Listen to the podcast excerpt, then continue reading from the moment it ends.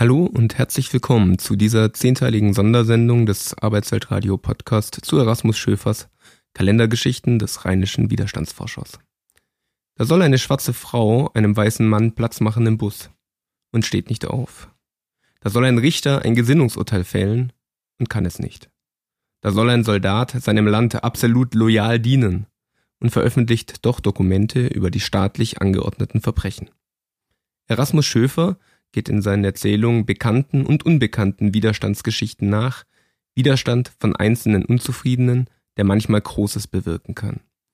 Diese Kalendergeschichten des rheinischen Widerstandsforschers sind 2016 im Verbrecherverlag erschienen und dank dessen Erlaubnis werden einige davon nun im Arbeitsweltradio Podcast zu hören sein.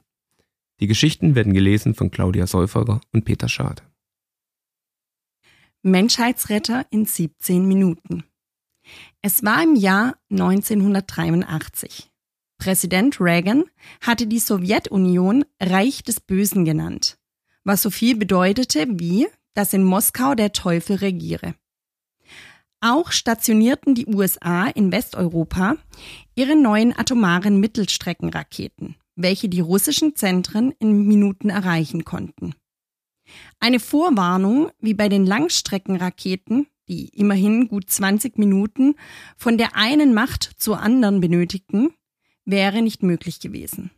Es war eine Situation größter internationaler Spannung.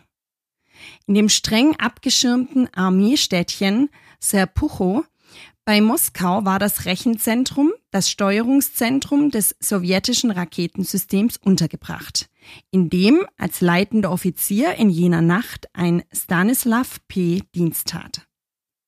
Kurz nach Mitternacht heulte plötzlich die Alarmsirene los. Gleichzeitig blinkte auf den Bildschirmen der Rechner in schreiend roten Buchstaben das Wort Raketenstart auf und die Präzisierung mit größter Wahrscheinlichkeit. Alle jüngeren Offiziere, deren Aufgabe es war, in einem solchen Fall die eigenen Raketen schussbereit zu schalten, blickten Stanislav an und warteten gespannt auf seinen Befehl.